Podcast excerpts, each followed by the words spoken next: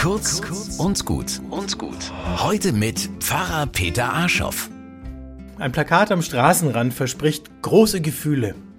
Ich sehe genauer hin und stelle fest, mit Liebe und Herzschmerz haben die nichts zu tun, auch nicht mit Heldenmut und Ehre. Vielmehr wirbt eine Spielbank um zahlende Kundschaft. Und bietet mir als Gegenleistung zwar kein Reichtum, dafür aber Nervenkitzel. Während ich weitergehe, frage ich mich, sind kleine Gefühle, sind Alltagsfreuden, den Kummer lassen wir lieber beiseite, nicht genug? Und ist Nervenkitzel eigentlich ein Gefühl? Bei Licht betrachtet steckt in Nervenkitzel ja so etwas wie die Simulation von Gefahr. Ein Thriller im Kino, eine Runde in der Geisterbahn, solche Dinge.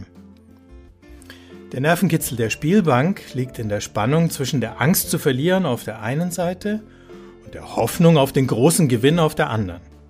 Das funktioniert immer, auch wenn der Spieler verliert. Gar keine großen Gefühle löst unterdessen die ganz reale Gefahr aus, dass ich mich nur noch mit dieser Art Nervenkitzel selber spüre und ohne ihn nur eine große Leere empfinde. Und das bringt mich wieder zurück zu den kleinen Gefühlen. Statt die vermeintlich großen mit problematischem Aufwand zu erzeugen, kann ich die kleinen bewusster genießen? Und ich überlege, Wem könnte ich heute eine Freude machen? Und mich dann mitfreuen, wenn es gelingt. Kurz und gut. Jeden Tag eine neue Folge. Am besten, ihr abonniert uns.